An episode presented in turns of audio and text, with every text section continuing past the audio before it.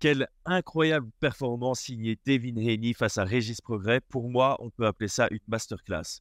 Il avait l'approche idéale face au danger que représente Régis Progrès. Il a appliqué la stratégie à la perfection, au point de faire passer l'excellent Progrès pour un amateur. Résultat, il prend les 12 rounds de manière claire, avec un petit 18 au passage dans le troisième. Régis Progrès a du mal à bosser sur le pied avant, n'est pas un excellent cadreur, est plus petit et a besoin de se rapprocher à mi-distance pour faire le meilleur de son taf.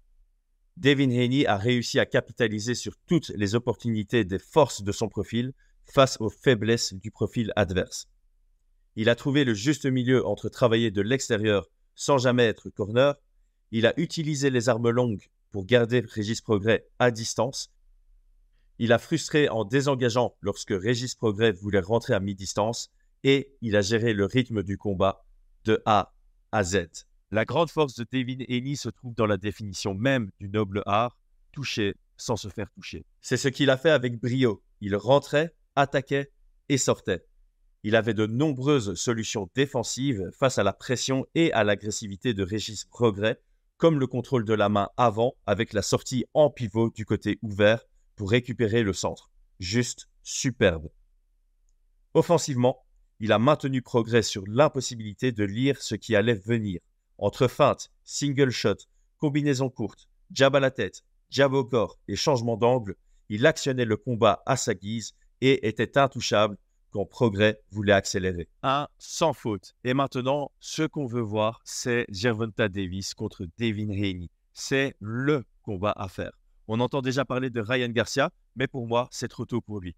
Il a une belle progression. Ce sera un très beau combat à faire, mais un tout petit peu plus tard dans leur carrière, selon moi. Ce dont on a besoin aujourd'hui en boxe anglaise, c'est Gervonta Davis contre Devin Haney. Dites-moi ce que vous en pensez en commentaire et abonnez-vous pour plus de contenu sur la boxe anglaise et le MMA.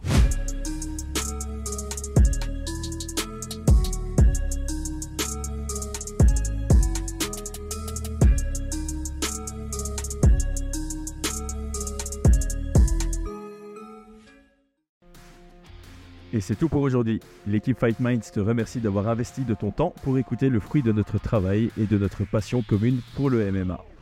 Nous t'invitons à t'abonner à notre podcast et à nous mettre un petit 5 étoiles si notre travail te plaît, ça nous donnera toujours de la force.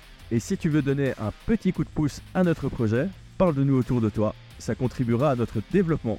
Nous sommes également sur Twitter et YouTube, viens nous y retrouver pour échanger. A très vite pour plus de contenu sur l'art de la bagarre.